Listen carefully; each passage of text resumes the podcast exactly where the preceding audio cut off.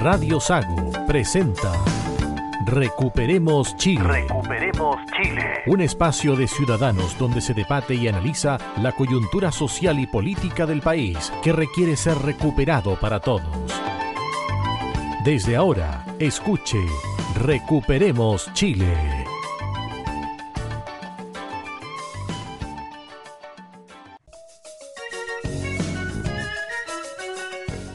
Estamos ya en el aire acá en Recuperemos eh, Chile, primer eh, domingo del mes de octubre, muchos contentos, sin mascarilla, sin pase de movilidad. Vamos a conversar con los contertulios y tenemos un invitado en el día de hoy, también muy especial, Pablo Gaete. Muy buenas tardes, muy buenas tardes a todos los auditores, Cristian, contertulio, a nuestro invitado. Estamos aquí nuevamente este domingo, un día maravilloso, para conversar sobre la actualidad y que este invitado tan especial nos, nos nos vaya contando algunas cosas interesantes. Muy buenos días. Adolfo Aliaga. Hola Cristian, buenas tardes, estimados auditores. Aquí estamos de nuevo en este programa Recuperemos Chile. Esperamos este día hacerlo más interesante. No solo van a escuchar nuestras voces, sino que de un excelente invitado que tenemos hoy en día. Marcelo Alonso, quien tiene ahí el apunte de quién es nuestro invitado del día de hoy. Marcelo. Hola Cristian, ¿qué tal? Oye, compartir antes de, de saludar a todos nuestros auditores para este domingo primero de octubre. La felicidad de Pablo se entiende porque ya no hay mascarilla, ya no hay aforos, se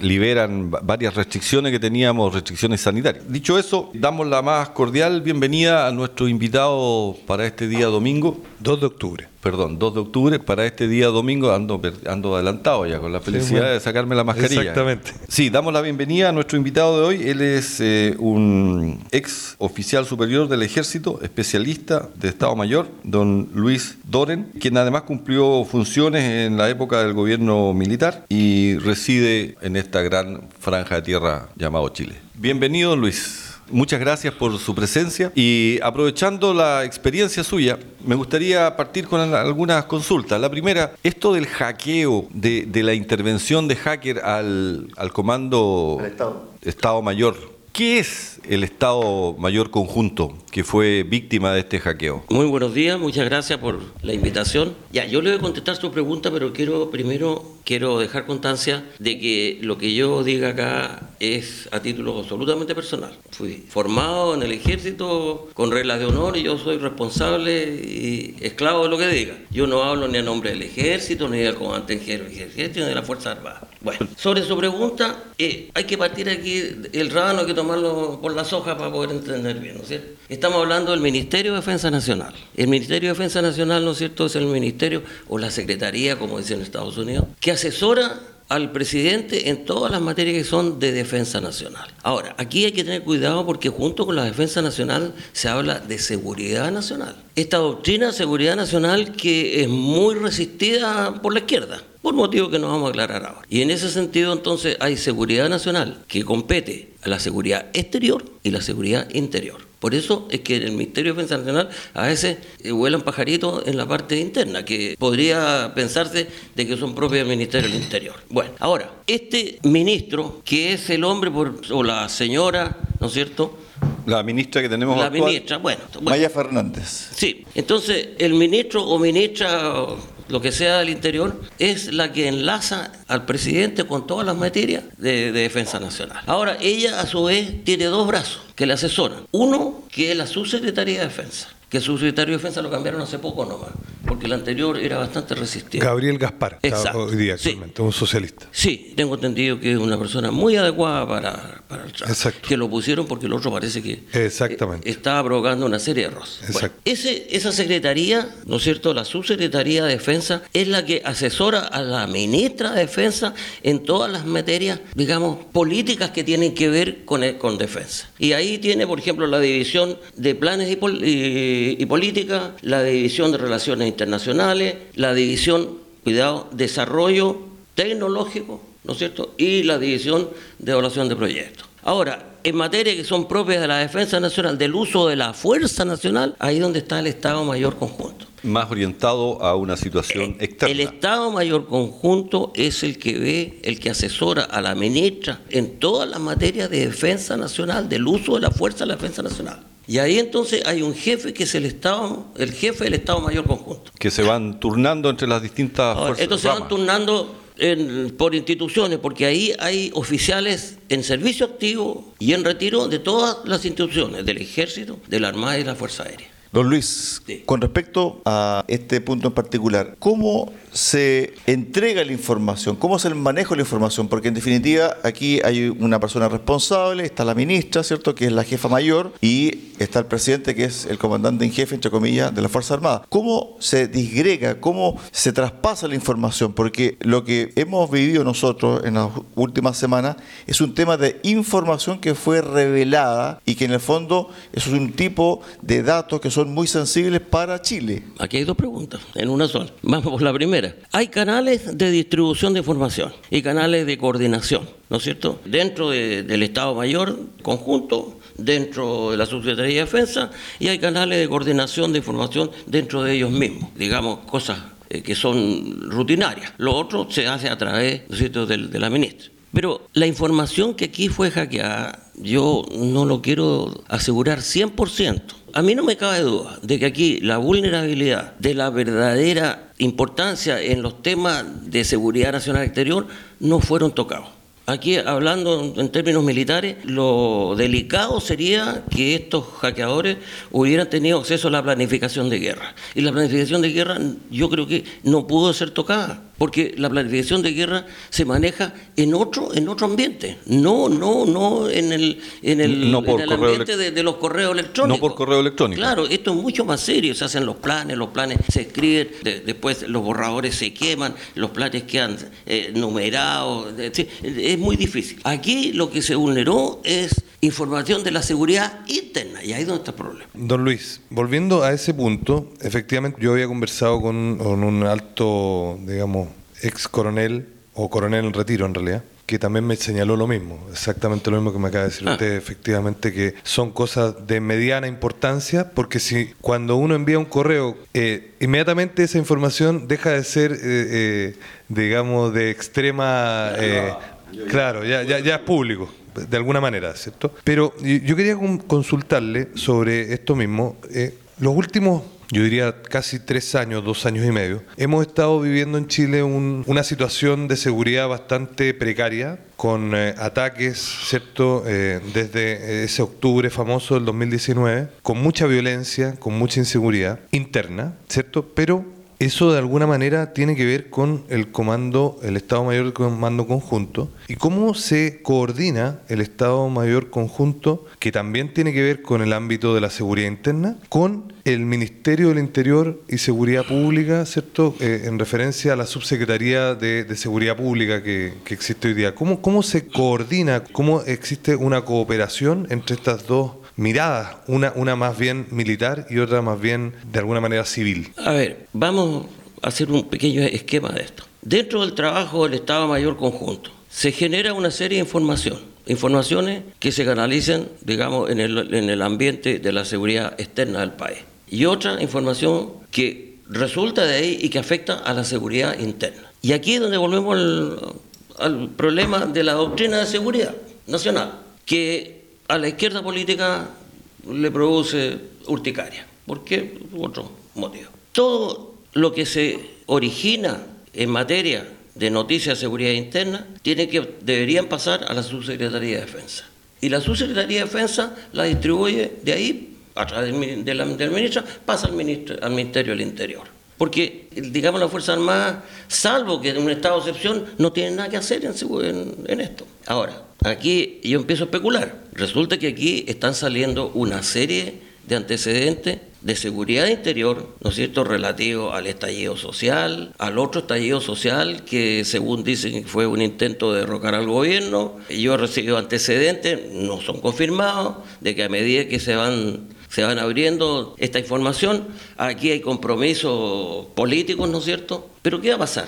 Esto abarca desde el gobierno de Piñera punto dos hasta ahora. Y capaz que a, a Michelle punto dos también. No lo sabemos todavía. Bueno, entonces resulta que esta información revela que aquí hubo una serie de situaciones en las cuales debió haber tomado, adoptado algunas posiciones el área política. Pero resulta de que cuando estaba Piñera, los responsables en esa época, ¿no es cierto?, eran gobierno, ahora son oposición. Y en este momento, la información que afecta al actual gobierno son los que entonces eran oposición y ahora son gobierno. O sea que aquí hay pecados compartidos y parece que son pecados graves porque que afectan a los mandamientos de la ley de seguridad interior del Estado, al, orden interior. Entonces, ¿qué es lo que sucede? Yo pienso que acá van a llegar todos estos responsables políticos, se van a ir a la catedral, digamos, política, y ahí el curita le va a decir, a ver, los pecados acá, pecados están iguales, entonces cada uno ya, cinco Ave María, tres Padres Nuestros, un día de reposo, y aquí no ha pasado nada. Y sigamos pecando. Eso es lo que va a pasar. ¿Qué fue lo que pasó hace algunos años y qué ha pasado durante los últimos 15 años? Que uno se tapan los pecados de uno y el otro. Pero en otros países, por ejemplo, en el Perú, doy el ejemplo del Perú siempre porque ahí cada presidente ha tenido que pagar en serio, no, no ir a la capilla, confesarse y listo, ya estoy, se acabó, se acabó la fiesta, digamos. Y que incluso le costó la vida a un expresidente que se, se suicidó. se suicidó, ¿cierto? Pero si uno va a los últimos, si no me equivoco, siete últimos presidentes del Perú, todos han estado vinculados a algún tipo de juicio o con prohibición de, dejar el país, o con arresto domiciliario, o con arresto en, la cárcel. Ahora, a lo que voy yo con la entrega de información y la opinión de don Luis, tiene que ver con la seguridad interior de cada país. Entonces, le hago la siguiente consulta. ¿Usted cree que las Fuerzas Armadas deben seguir manteniendo este tipo de sondeo, de captar información, de saber qué es lo que está pasando interiormente, porque actualmente lo que se está viviendo en algunos países tiene que ver con conflictos internos que pueden desestabilizar un país. Hay muchos ejemplos. Entonces, las guerras tradicionales de un país a otro, ¿cierto? No se dan esto que uno ha visto por las películas muchas veces, de enfrentamientos, ¿cierto?, en la frontera o por un pedazo de tierra que se quiere disputar, sino que más bien de otras formas, otras formas de guerra. Se llama conflictos híbridos ahora. Perfecto. o, de revolución disipada. Don Luis, ¿usted cree que las Fuerzas Armadas deben seguir manteniendo esta forma de captar información, de análisis y lo otro también, ¿cuál es el rol que debiesen tomar o que tienen que tener las Fuerzas Armadas ante este tipo de guerras híbridas que usted les llama? Las Fuerzas Armadas obtienen información a través de una función del mando que es la función de inteligencia. En el caso de las Fuerzas Armadas, la inteligencia militar está orientada a saber antecedentes, fundamentalmente del posible enemigo, del terreno, del tiempo atmosférico. Esos son los tres elementos básicos de la inteligencia militar. Ahora, el problema es que cuando usted entra en el campo de inteligencia, que esto es algo bien importante, algún día podríamos hablar de esto, porque esto es, es un tema desconocido y es tremendamente importante. Bueno, cuando usted entra al campo de la inteligencia, va a la fuente de información abierta, cerrada, qué sé yo, los agentes y empieza a llegar la información. Y los analistas de inteligencia entonces empiezan a clasificar eso. Y dicen, ya, esto es A1, es decir, absolutamente cierto, esto es A2, esto podría ser cierto. Hay, hay una categorización de esto. Pero además de lo que a mí me interesa, se genera lo que se llama la inteligencia residual. Y esa inteligencia residual, porque que sale a través de todo esto, hay problemas de pantalones, de falda, de droga, de plata, políticos. Y eso es a lo que le temen los políticos. Los políticos le tienen horror a la función de inteligencia. Porque a la larga salen, de todas maneras salen, ellos salen, de alguna forma salen al baile. Pero el, miedo entonces es a esta información residual que sale. pero por supuesto cuando se busca, el objetivo no es ese, digamos. Pero... Eh, eh, yo ahora le digo que en Estados Unidos, hace un, no me acuerdo bien, pero yo era muchacho, hace, pongámosle unos 50 años atrás, hubo un director de la Agencia Nacional de Inteligencia que estuvo 20 años y no lo podían sacar porque le tenía carpeta a todos los políticos. Eso indica también de que la gente que trabaja en inteligencia, además de ser profesionales, no ha llegado, cada tres años hay que irlo cambiando, porque la inteligencia es poder. Entonces, eh, el ejército tiene que seguir haciendo su, labor de inteligencia. Ahora, él no es responsable de la, de la inteligencia residual. Eso el, ejército dice, mire, esto no es nuestro, a ver, esto a dónde parte, esto Ministerio de Defensa Nacional, y él verá qué hace con esta inteligencia residual que llegó. Ahora, ellos serán lo, sabrán lo que hacen. Pero ese es el problema. Mire, No sé si quiere, le explico más algo sobre inteligencia, porque esto es tremendamente importante. Respecto al tema del rol de las Fuerzas Armadas en el estallido social, hemos visto y leído algunos antecedentes, informes reservados que han salido a la luz pública. Uno no sabe si es verdad o mentira Sí. lo que se publica o lo que se filtró, porque nadie te va a decir, ¿sabe qué? Efectivamente, eso lo firmó tal coronel, Claro. efectivamente, eso lo firmó tal general. Pero de acuerdo a la información que se tiene y tomando en consideración que son informes filtrados, es decir, que son verídicos. ¿usted cree que la Fuerza Armada actuó bien? ¿Podría haber hecho otra cosa en relación a lo que se le pidió? ¿O tuvo un rol más de contención que poder haber evitado otras cosas más en el país?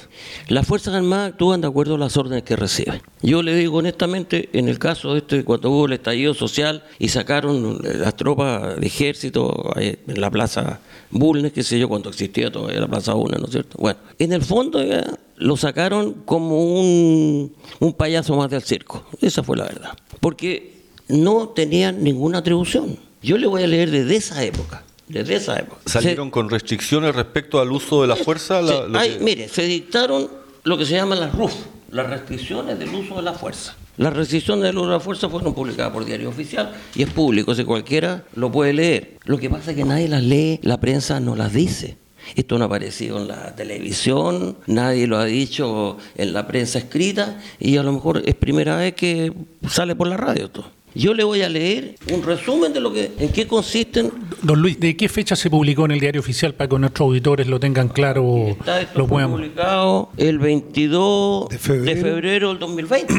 y todavía está ahí. recién? Del 2020, 22 de febrero. Usted, claro, imagínese usted, imagínese un, un subteniente, un cabo de ejército, de la Armada, de la Fuerza Aérea o de carabinero que está en un lugar eh, y es asediado, ah, le dicen Garabateado, Claro, recuerdo para escupido. mamá, le tiran piedra y de repente se escucha un balazo. Bueno, este hombre tiene un arma que es la que le dio la sociedad para que defienda a la sociedad. Pero resulta que tiene que hacer lo siguiente. Mire, primero, empleo disuasivo de vehículos militares, porte de armas y despliegue de fuerza. Es decir, se le- oiga, mire, este soy yo, cuidado. Segunda regla, efectuar negociación, demostración visual y advertencias verbales. O sea, yo tengo que decirle, oiga, déjense, pues no, no pueden, ustedes no pueden hacer esto.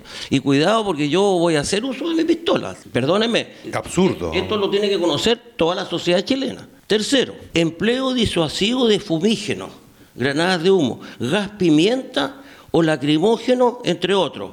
Sistema de sonido, luz o agua. Ya. Tiene que hacer uso de eso primero antes de. Es- Esto es un escalonamiento, ¿me entiendes? O sea, mientras tanto a mí me siguen tirando piedras, sacándome saludos a mi mamá, todo, y yo tengo que seguir esto porque... Tiene que sacar la pistola de agua Es- primero. es- esto es lo, lo que, perdón, esto es lo que la clase política le ordena a las Fuerzas Armadas y a Carabineros. Claro, porque como usted dice, don Luis, si el personal de ejército no sigue es, es- El ese escalonamiento. escalonamiento, Se vuelve a la Casa de Estado Civil y a los tribunales. Exacto. Exacto. Se, se va detenido, porque le van a decir, mire, usted habló con la persona, usted tiró gases lacrimógenos, No, no, no, usted hizo esto, ah, le faltó, Bueno, entonces le voy a incumplió leer, la ley. porque aquí son varias reglas. Bueno, si hasta ahora todavía los, los malulos estos no se deciden irse para su casa, hay que emplear armamento antidisturbios, sin disparar a quemarropa ni apuntar directo al rostro. ¿Qué me dice usted, oiga, un pobre cabo, oiga, que lo tienen asediado por 50 maleantes y, y tiene que acordarse de esto? Bueno, si todavía... Don Luis, Sí. Dígame, yo sé la respuesta, pero Sí. el personal de ejército, los miembros del ejército, cuando estuvieron, jamás los prepararon para esto. El personal de las Fuerzas Armadas no está preparado para esto, No, está preparado para la guerra, no son personal- policías. ve- ve- No son policías. Es- Esa es otra cosa aparte. Usted, el personal de ejército, no puede sacarlo a cumplir funciones policiales. Y eso fue lo que hicieron. Porque los policías tampoco sirven para, para cumplir funciones de ejército. Y eso es lo que está pasando ahora. Pero fíjese, si todavía esto sigue, hay que preparar el arma de fuego con clara intención de utilizarla. O sea, yo tengo que tomar el fusil, armarlo, decir, oiga, mire, estoy pasando la bala, tenga cuidado. Qué absurdo, qué absurdo. Oiga, bueno, pero espérense. Sí, que esto, esto es lo que no son las intimidades que nadie las cuenta. Después seguimos. Efectuar disparos de advertencia con el arma de fuego sin apuntar a personas. Por último, usar arma de fuego en legítima defensa, de acuerdo a lo establecido en el Código Penal y el Código de Justicia Militar. O sea que aquí en el fondo le están diciendo, oiga, usted puede hacer uso del arma de fuego en defensa propia. Solamente si Pero le están cuidado, disparando. Cuidado, porque si, si se ha saltado todas las demás, lo sentamos en el columpio de los tribunales.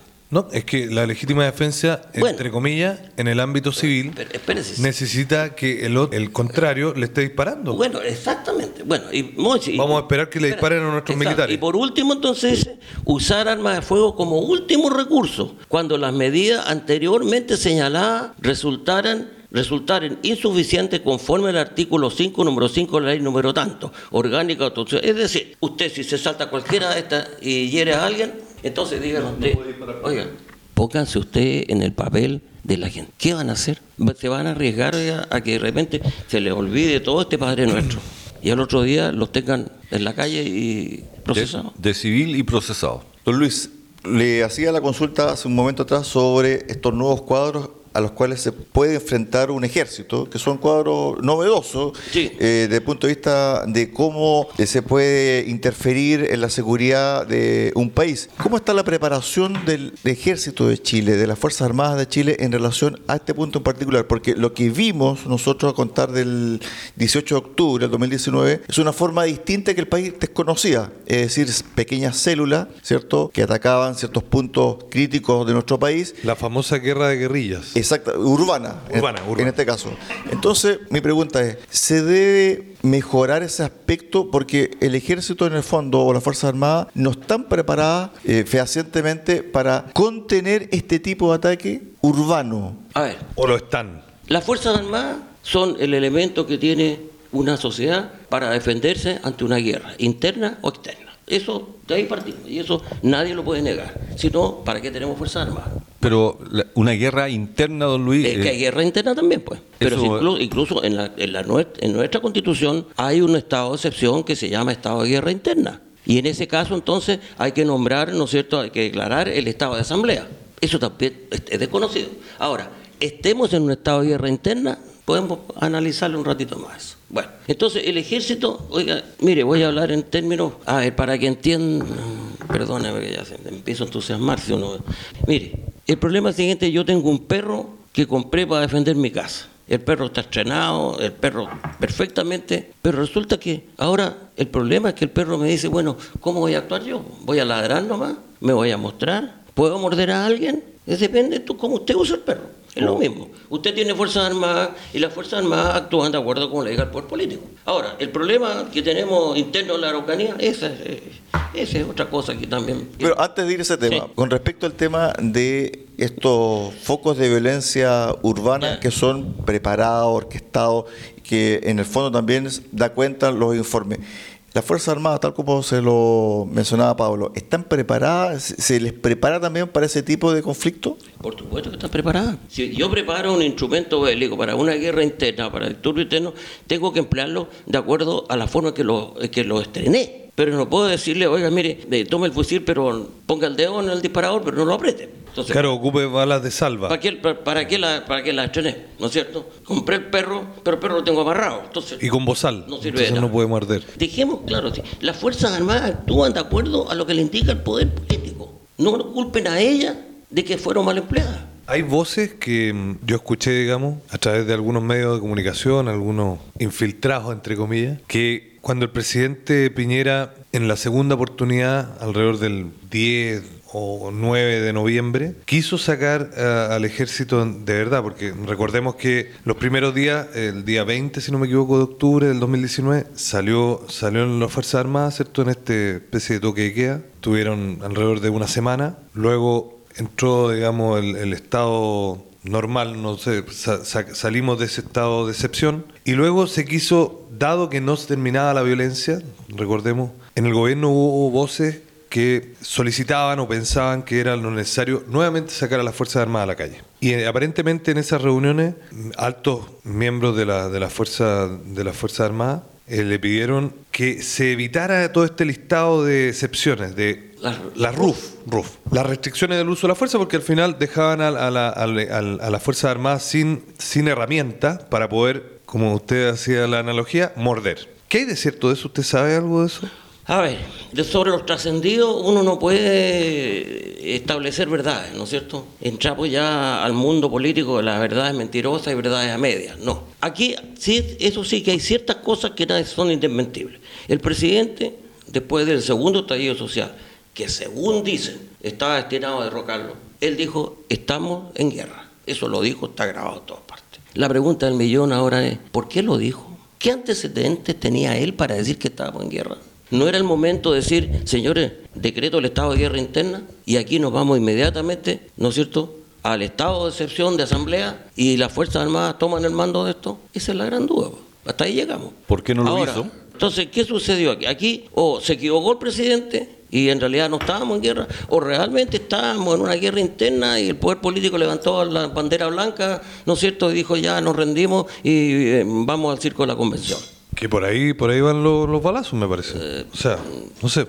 Eso fue lo que pasó finalmente. Pero de que terminamos en un circo de la convención, sin duda. Y la bandera blanca ya está izada. Oiga, pero realmente estamos en otro circo convencional otra vez. Absolutamente. Y sigue izada la bandera blanca. Pausa, pausa en eh, Recuperemos eh, Chile. Seguimos con este debate, análisis de inteligencia de nuestro país. Vamos a seguir con nuestro invitado porque en definitiva también hay otro tema muy importante que él lo quiere tocar y también nuestro amigo Adolfo quiere también conversar con él sobre la macro zona sur y el rol también de las Fuerzas Armadas para contener y erradicar la violencia. Pausa y regresamos.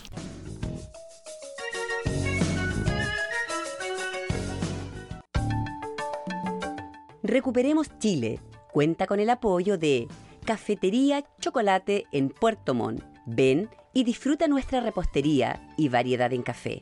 Estamos en Avenida San Javier 2013 y en Avenida Nueva 1789 en Cardonal y Ferretería Austral Pernos en la capital regional. Presidente Ibáñez, esquina República. Más de 20 años siendo su ferretería.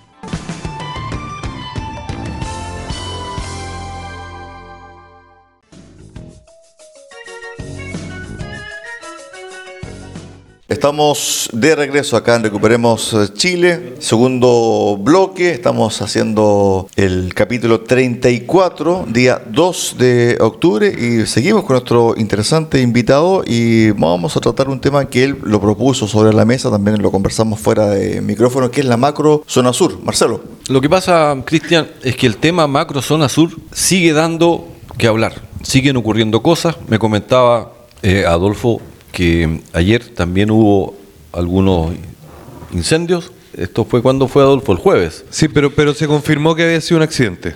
Se confirmó que había sido un accidente. Entonces, eh, cosa que se quema, casa, camión, maquinaria, en esa zona, hay que desmentir si no fue un atentado. ¿Por qué? Porque los chilenos nos estamos acostumbrando, ya no es noticia que ocurra un tema así. Y eso es preocupante. Entonces, ¿cómo no hablar con nuestro invitado de, esa zona donde nuestras Fuerzas Armadas están presentes, pero por lo que acabamos de conversar, están como ausentes, presentes, pero ausentes? Claro. Don Luis, ¿qué podemos conversar de la macro zona sur con una visión del punto de vista de las Fuerzas Armadas. Y, conectando con la pregunta de Marcelo, ¿qué opina usted de lo que señaló hace algún tiempo atrás un almirante de la Armada que dijo en 72 horas nosotros nos hacemos cargo de este tema? Eh, lo que dijo el almirante, sí, es posible, sí. Pero el problema es que hay que elegir la hora. Yo no puedo decirle hoy. No, ya se requiere un escenario previo para eso. El conflicto en la Araucanía, este es un problema que viene arrastrándose desde, a ver, Michelle Bachelet de ahí para adelante. Entonces que hay, hay, no es un problema de que sea nuevo al actual gobierno, también hay que ser bien justo.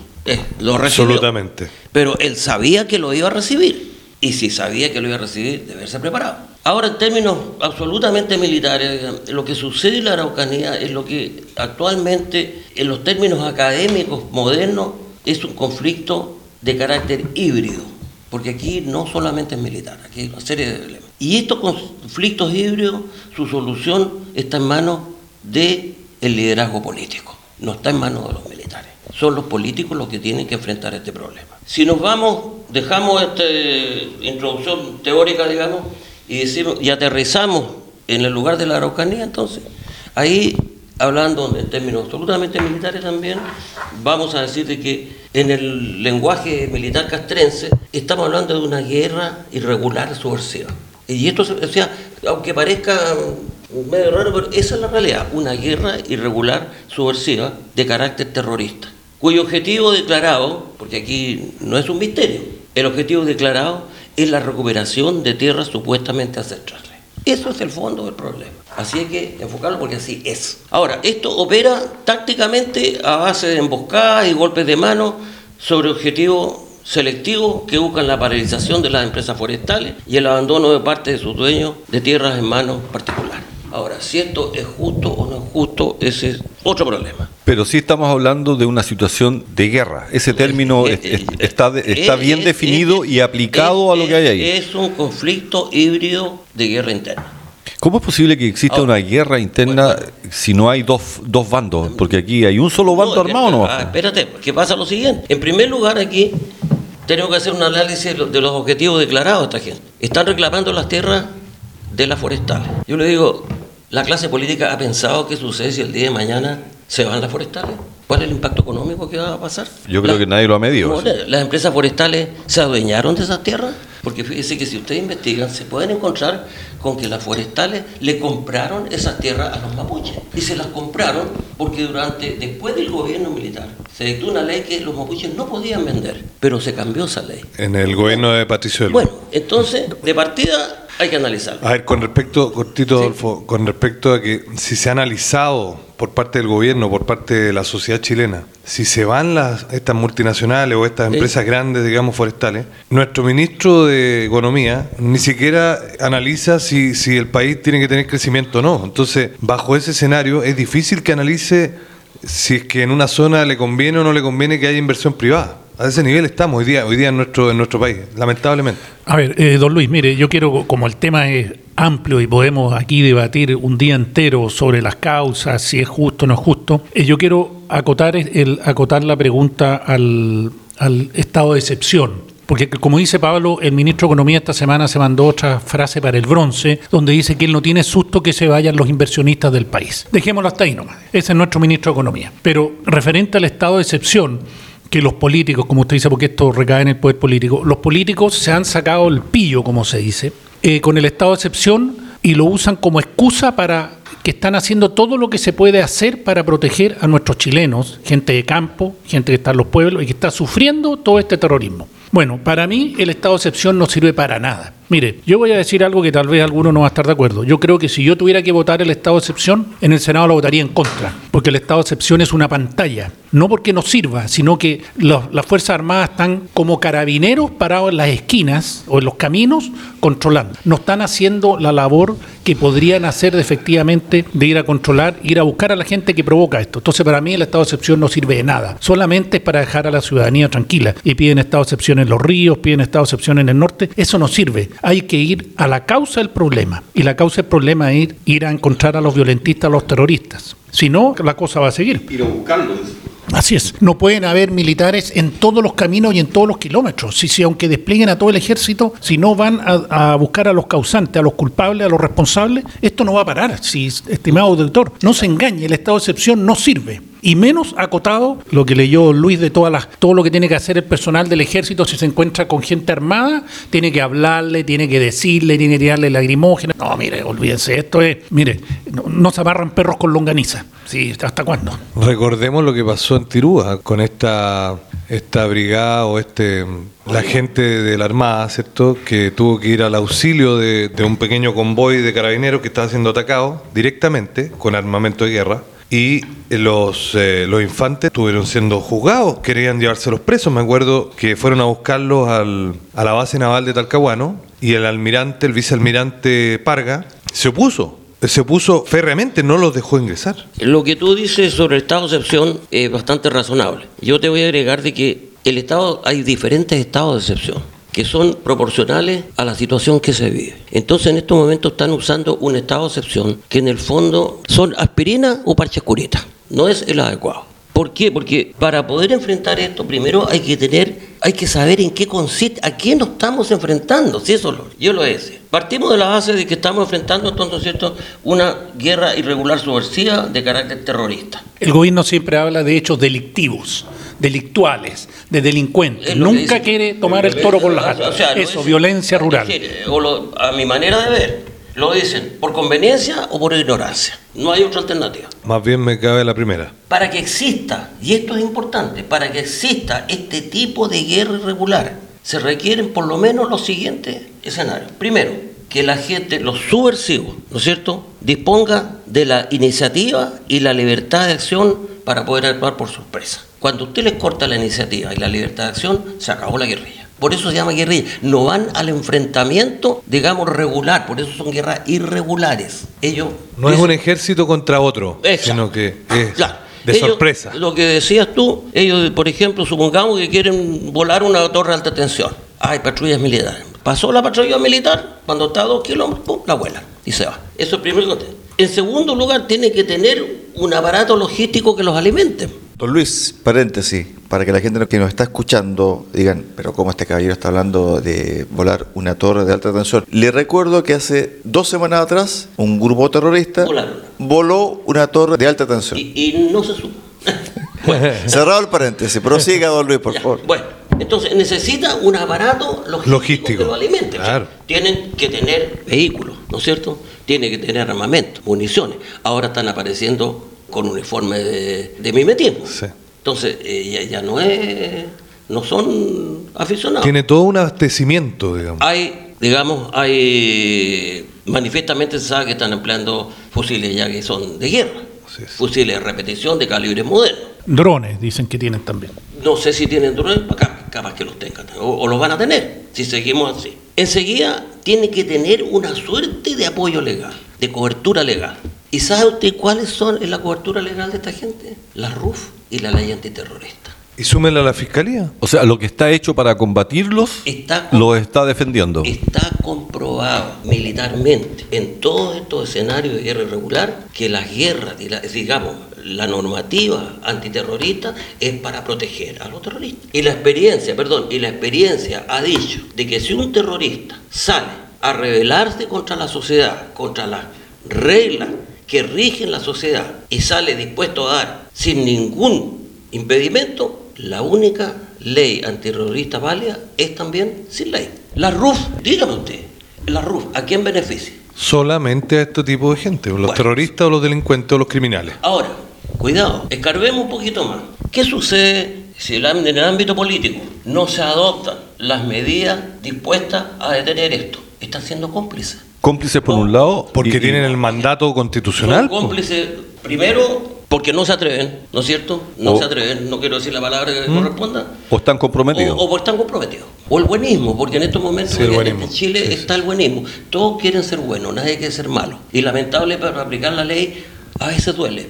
Nada más. Entonces cuando todos son buenos, ganan los malos. Ya. Así es. Y por último, otro requisito indispensable para el mantenimiento de esta guerrilla es apoyo de la población civil. Y aquí hay un misterio, porque según ellos están actuando a favor de, digamos, de una cantidad de población nuestra de que no serían 100% chilenos, ¿no es cierto? Mm, Pero es. resulta que en el último en la última elección donde deberían haber arrasado Perdieron, Perdieron por 80, paliza. 20. Perdieron por paliza. Entonces aquí hay algo raro. Y esto tiene que ser analizado políticamente y, y esto debería ser algo que le debería, dar- le de- debería hacer a ver, un cinturón para que se amarraran los pantalones. ¿verdad? Así es. Pero.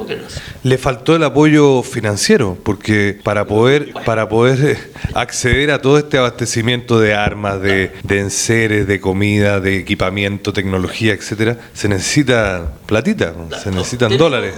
Yo creo que ya tenemos definido en qué consiste esto. Vamos a ver cómo se combate ahora. Y esto tampoco no es ningún misterio. Esto lo va a encontrar en cualquier tratado militar. Usted de cualquier país va a encontrar lo mismo que le estoy diciendo yo.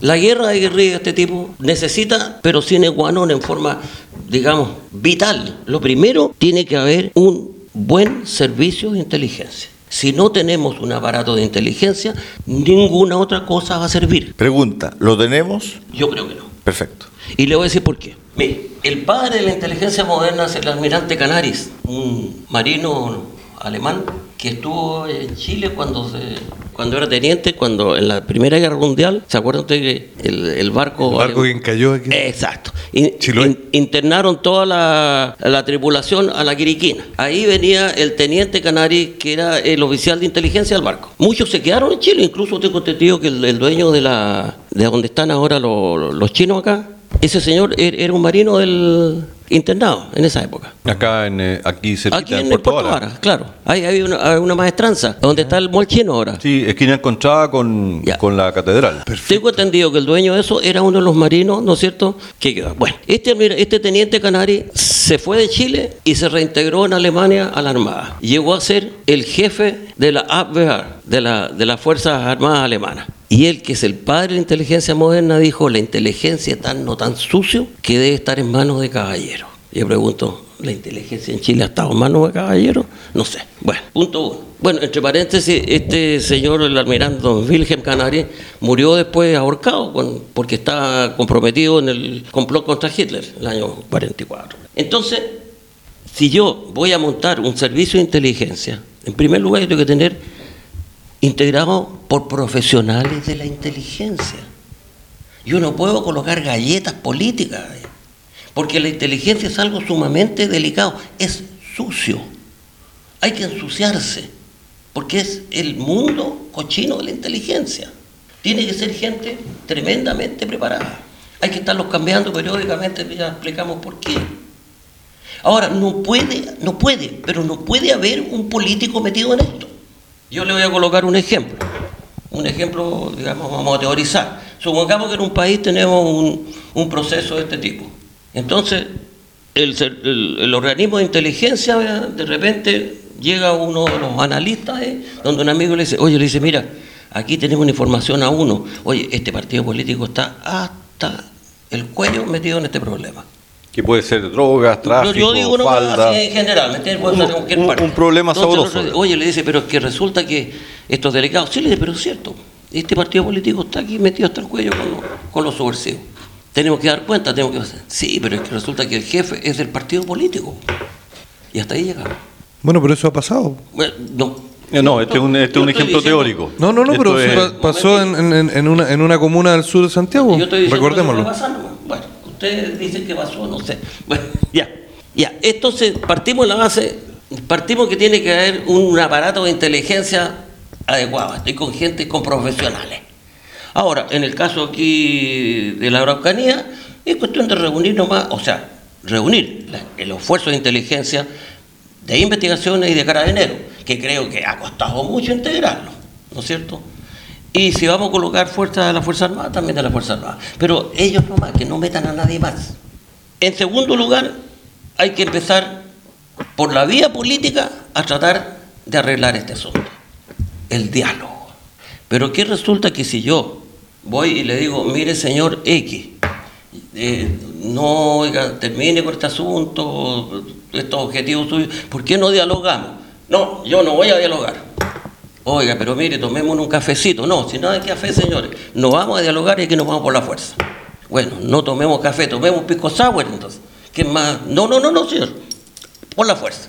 Mire, señor, estoy de rodillas con dos pisco sour en la mano pidiéndole que dialoguemos. Entonces, eso ya está llegando a ser humillante. Seguimos. No hay voluntad de diálogo por, por la otra parte. Eso lo ha dicho usted. ya, sigamos. Después hay que destruir destruir los canales logísticos contra que se abastece la guerrilla. Ese es como el ABC. Ahora, aquí en Chile se sabe, ya es, es, es, voz La guerrilla se abastece aquí a través del narcotráfico y del robo de madera. Exacto. ¿Qué se ha hecho? Poco. Hace poquito nomás eh, terminaron de crear una ley respecto al seguimiento económico por el robo de madera, pero con algunas limitantes. Se promulgó la ley esta semana sobre el robo de madera. Con la RUF. Tiene una RUF también. ¿ah? Tiene unas limitantes, unas restricciones. bien, entonces, cuando yo ya tengo agotado el tema del diálogo, cuando ya tengo toda la información que me entrega inteligencia, ¿no es cierto? Y cuando ya tengo destruida los abastecimientos logísticos, entonces yo digo, bueno, ahora vamos a capturar a esta gente, lo vamos a tomar preso y labor policial. Ahora, si con eso todavía no hemos sido capaces, entonces recién entran las Fuerzas Armadas. Pero las Fuerzas Armadas vienen a dar el golpe final. No vienen a hacer la labor policial y la labor policial a hacer la de Fuerzas Armadas. Esa es la forma que debe hacerse. Ahora, ¿qué ha pasado aquí? Ahora, esto es una opinión muy personal. Aquí a los gobiernos, no a los de este, no a los gobiernos, se le entregaron dos listas. Mire, este es el listado de lo que ustedes tienen que hacer para solucionar esto y este es el listado de los errores que cometen. Y alguien le cambió los listados. Justamente. Ahora, Eh, todo estoy- esto, ¿quién, pa- quién es, quién es el, el- el pato de la hoja? La sociedad chilena. Exactamente. Don Luis, mire, la, Y, gente, perdón, la gente que y la sociedad chilena, perdóneme, yo le digo, no, yo no tengo la, la clase política chilena. Ahora, no digo que todos. Hay políticos decentes todavía. Don Luis, mire, lo que están Pero haciendo con las Fuerzas. Armadas, Son los están- menos. lo que están haciendo los políticos con el estado de excepción, poniendo a las Fuerzas Armadas en, en determinados cruces, parado arriba un camión. Un parche curita. con Un parche curita, Claro. están sacando las castañas con las manos al gato. Y se están, ellos están diciendo estamos haciendo todo lo que podemos y después detrás una querella. Y mientras tanto los compatriotas que le queman su fuente de trabajo, lo que han construido durante toda la vida, siéntense a esperar. po. Eso- Oye, y no el gobierno solo, no no solo nada. que te lo quemen, Eso lo sino que- con la, el miedo que en cualquier minuto, cuando me matan a mi hijo, cuando no- me matan a mi, a mi marido, efectivamente. cuando me matan a mi sobrino que fue a trabajar, y que trabaja y que se gana la vida, el sustento para su familia en una forestal. Entonces estamos en esa. Ahora, lo que tú dices también tiene el otro lado. El miedo del carabinero, del eh, eh, detective o el, el militar, ¿no es cierto? Que dice, bueno, eh, en una de esas yo trato de hacer las formas en serio y me echan, me sientan en el columpio de los tribunales y ¿qué hago con mi familia, con mis hijos? Absolutamente. Lo que pasa es que, como usted bien dice, aquí es un tema político. Político. Porque las Fuerzas Armadas y las fuerzas de, de- de orden, como carabineros, sé yo, tienen que tener el respaldo político y hoy día no lo tienen. Entonces pasa lo que pasó, que comentábamos hace un momento, con estos infantes de Marina en, Tirúa, que hicieron uso legítimo de, la fuerza, ¿cierto?, en defensa de carabineros, y bueno, dieron de baja a dos subversivos, pero hoy día están siendo juzgados y con posibilidad de, de ser condenados. Entonces, si no hay defensa de nuestras Fuerzas Armadas, si al final aquí hay un tema de sociedad, cuando nosotros como sociedad nos ponemos de acuerdo y decimos, carabinero y la Policía de Investigaciones en el ámbito civil y la Fuerza Armada en un, en un extremo, ¿cierto? Tienen el uso legítimo de la fuerza dado por la sociedad, Exacto. bueno, entonces respetemos la, la constitución. Si aquí no se respeta la constitución, ese es el problema. Nadie respeta la constitución. Y los políticos, que son los llamados a que se respete, son los primeros que no la respetan. Mira. Luis, disculpe. ¿Las Fuerzas Armadas han mejorado sus formas de hacer inteligencia? ¿Han mejorado la formación de agentes de inteligencia? Porque en definitiva, nuestro país está dentro de un mundo globalizado donde hay mucho intercambio de información, Sí. donde también están ciertos grupos eh, operando en distintos puntos del planeta para intereses particulares, privados de algún país, etcétera. Como usted bien ha dicho, son guerras híbridas. Por lo tanto, la formación de un profesional de la inteligencia es totalmente distinta a los años 70, 70, 80, etcétera. A lo que hoy tenemos la preparación suficiente de personal de la Fuerza Armada con las exigencias que hoy está teniendo la seguridad de un país? Por lo que yo viví en el ejército mientras estuve en el ejército, los contactos que tengo actualmente con el ejército, yo le diría que sí. Y por una razón muy sencilla. Las ciencias militares son dinámicas, son evolutivas. Eh, la forma de hacer la guerra va cambiando. Por eso yo estamos hablando ahora de guerra híbrida, que es una cosa que no se hablaba hace dos años o tres años atrás. Un ejemplo claro es lo que está las Fuerzas pasando Armadas con, van evolucionando con Rusia y, la y el uso de los drones. ahora. las Fuerzas Armadas van evolucionando de, de acuerdo a, a cómo se va, va cambiando el escenario en los que ellos trabajan. actores. Claro, Claro, el escenario tecnológico, el escenario, eh, territorial, claro. etcétera. Entonces yo vuelvo a insistir, la- los sistemas de los aparatos de inteligencia de las Fuerzas Armadas, yo, yo, yo tengo la confianza que están perfectamente capacitados y, y al día. Ahora, el uso de la inteligencia de las Fuerzas Armadas está perfectamente tipificado, como lo dijimos, apuntado, digamos, a la seguridad exterior. Ahora, en seguridad interior es problema que el, poder político más lo, lo emplee. mire, como cerrando la puerta, este problema es exclusivamente falta. A ver, pues, no quiero ser tan duro. Eh, falta de voluntad o falta de pantalones políticos. No hay más. Ahora que, que podían solucionarlo por la vía del diálogo, a lo mejor era posible, pero yo creo que ya pasó. Y aquí han sucedido cosas muy raras. ¿Qué pasó? ¿Cómo, detuvieron a Yaitul? Oiga, Yaitul eh, era el, hombre base de esta guerrilla que se sabía que andaba con un equipo de protección y de repente ya lo pillan tomándose una agüita de menta en un restaurante y llegó la PDL, usted se oye, sí, ah, vamos a tener, vamos a tener, y partió detenido, oiga, sin más. Qué fácil. Oye, ahí hay un signo de interrogación y no se ha sabido más.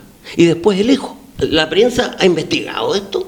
O sea, el cuarto poder del Estado pues, se ha metido en esto. O falta pantalones. O no le conviene, a lo mejor. O no le conviene, o los tienen y, y por otro lado, eh, don Luis. la sociedad, lo que estamos todo el día.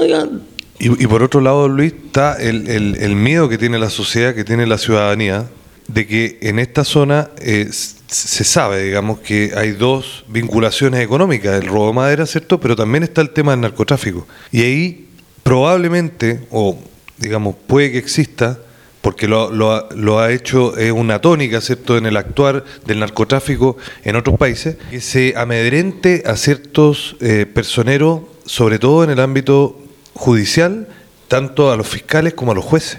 ¿Qué sabemos de eso? ¿Existirá en la inteligencia algo que, que, lo, que, llegue a, a tal punto? Quizás como colateral o como... No sé, no, ahí yo no me atrevo a hablar sobre eso, que ya, ya son intimidades en las cuales ya no tengo acceso.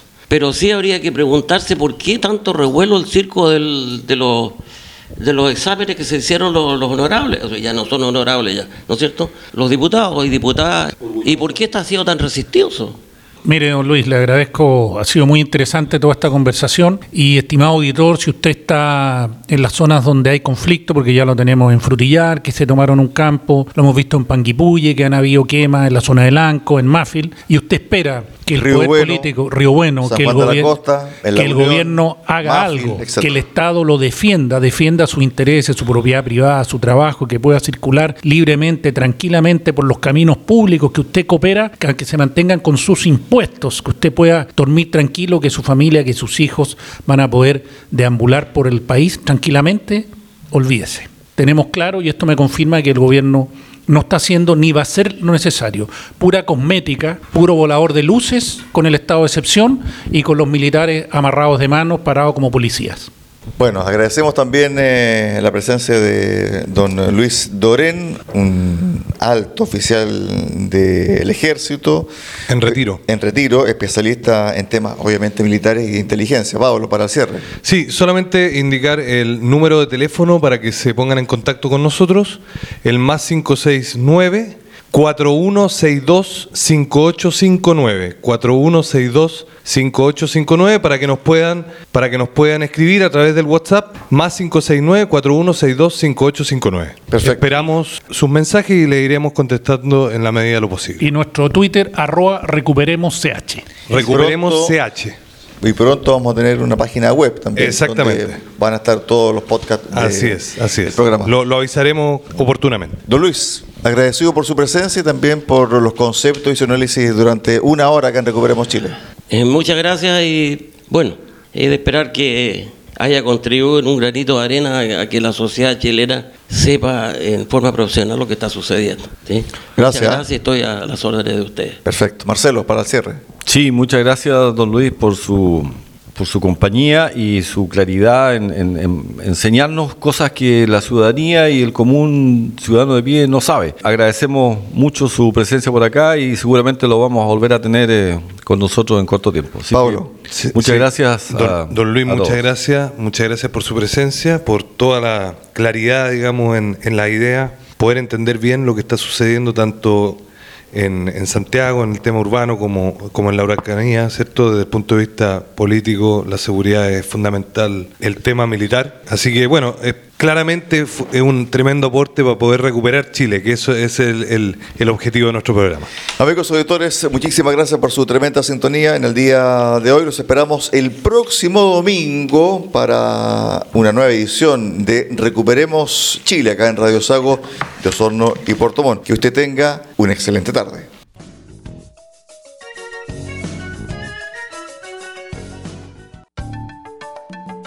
Recuperemos Chile cuenta con el apoyo de Cafetería Chocolate en Puerto Montt. Ven y disfruta nuestra repostería y variedad en café.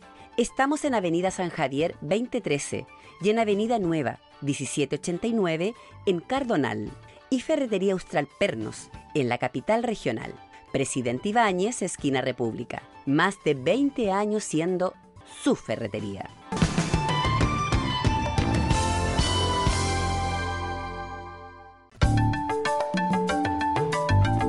Radio Sago presentó Recuperemos Chile. Recuperemos Chile. Una hora de debate y análisis sobre el presente y futuro del país que los ciudadanos quieren recuperar. Recuperemos Chile. Vuelve el próximo domingo acá en Radio Sago.